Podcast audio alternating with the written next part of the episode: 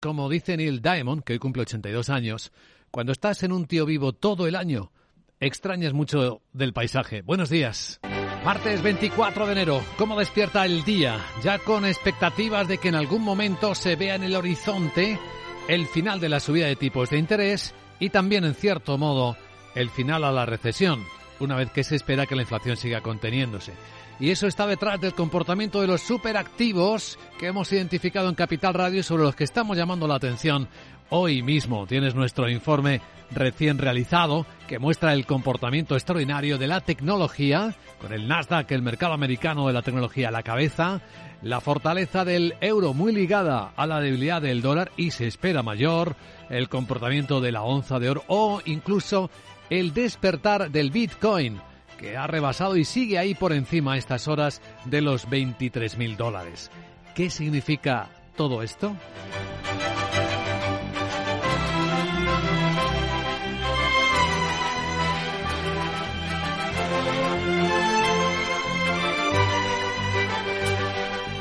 Los hechos no confirman ningún cambio de tendencia en esa dirección.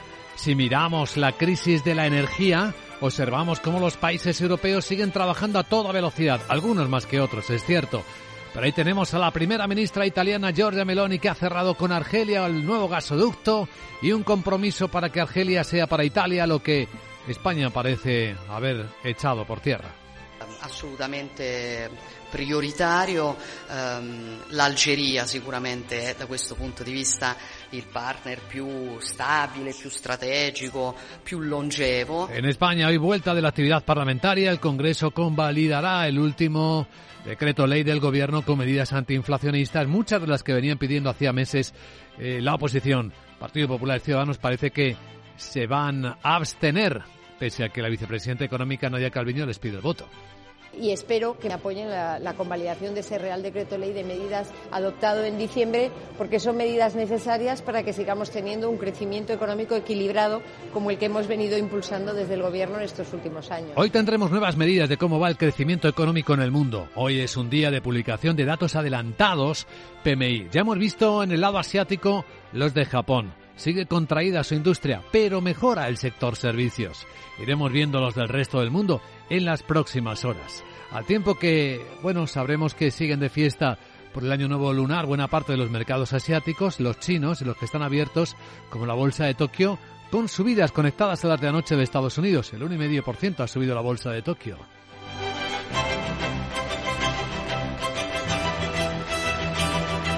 Hoy nuestro invitado capital nos va a dar una medida de cómo la inversión pública va avanzando en el tejido empresarial español.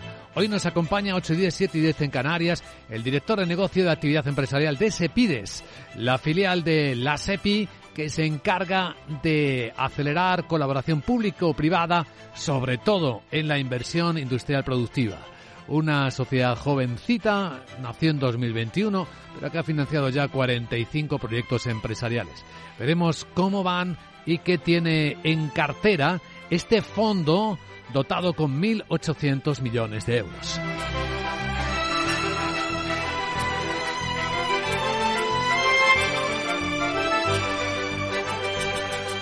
Y tras nuestro invitado capital entraremos en la gran tertulia de la economía. Hoy Rafael Ramiro, Hermenegildo Altozano y Camal Romero nos ayudarán a poner en contexto las noticias que nos van despertando hasta que abran los mercados. Hoy lo van a hacer con suaves subidas en Europa, según apuntan ya los futuros del Eurostox. Subidas moderadas, es verdad, en torno a las tres décimas, los americanos están planos, pero el SP ha rescatado los 4.000 puntos, 4.036. En el foco seguirá estando la moneda europea y efectivamente el euro dólar, ahora mismo a 1,0884. Petróleo que se mantiene en la parte de arriba y onza de oro que aprieta un poco más en la revalorización, cotiza ahora mismo a 1.939 dólares. Capital, la Bolsa y la Vida, con Luis Vicente Muñoz. Vemos en las pantallas de CMC Markets cómo la sesión bursátil de este martes se presenta con subidas suaves en las bolsas de Europa. Que pueden estar entre la una, una y tres décimas, según estamos viendo en las pantallas, los CFDs de los índices europeos. Seguimos viendo la volatilidad muy contenida, aquí no hay cambios. El futuro del Eurostock sube tres décimas, son 13 puntos en 4.173.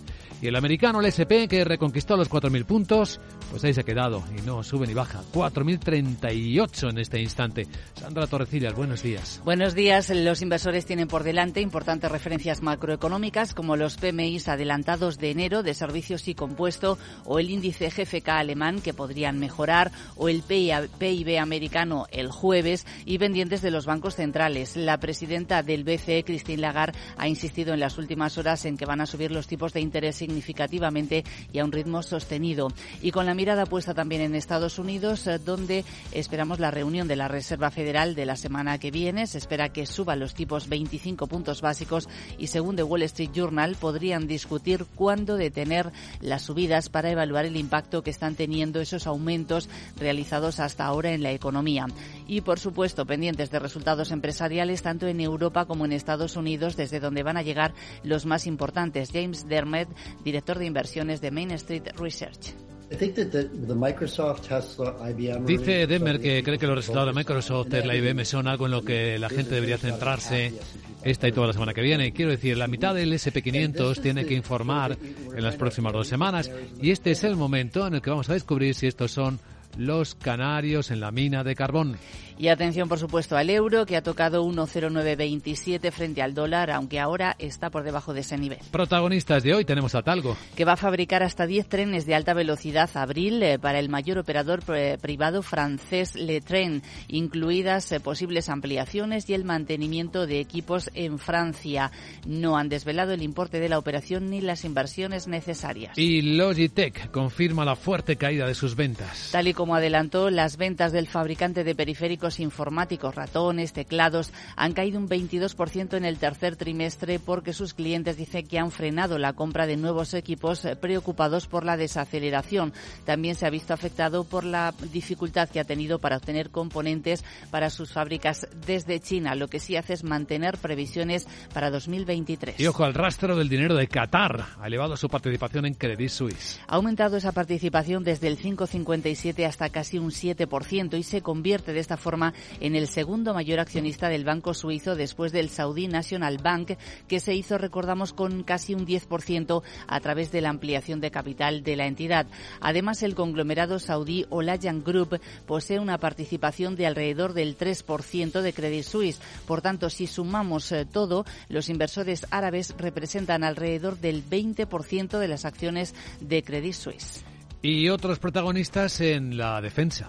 Pues sí, nos vamos a fijar en el grupo de defensa alemán Rheinmetall eh, por dos motivos. Por un lado, porque acaba de elevar previsiones de ventas hasta 2025 y por otro, porque un portavoz eh, de la compañía ha dicho al grupo de medios RND que Rheinmetall podría entregar 139 carros de combate Leopard a Ucrania si fuese necesario. Alemania está bajo presión de Ucrania y de algunos aliados de la OTAN como Polonia para que permita que Kiev reciba estos tanques Leopard 2. ¿Alguien más?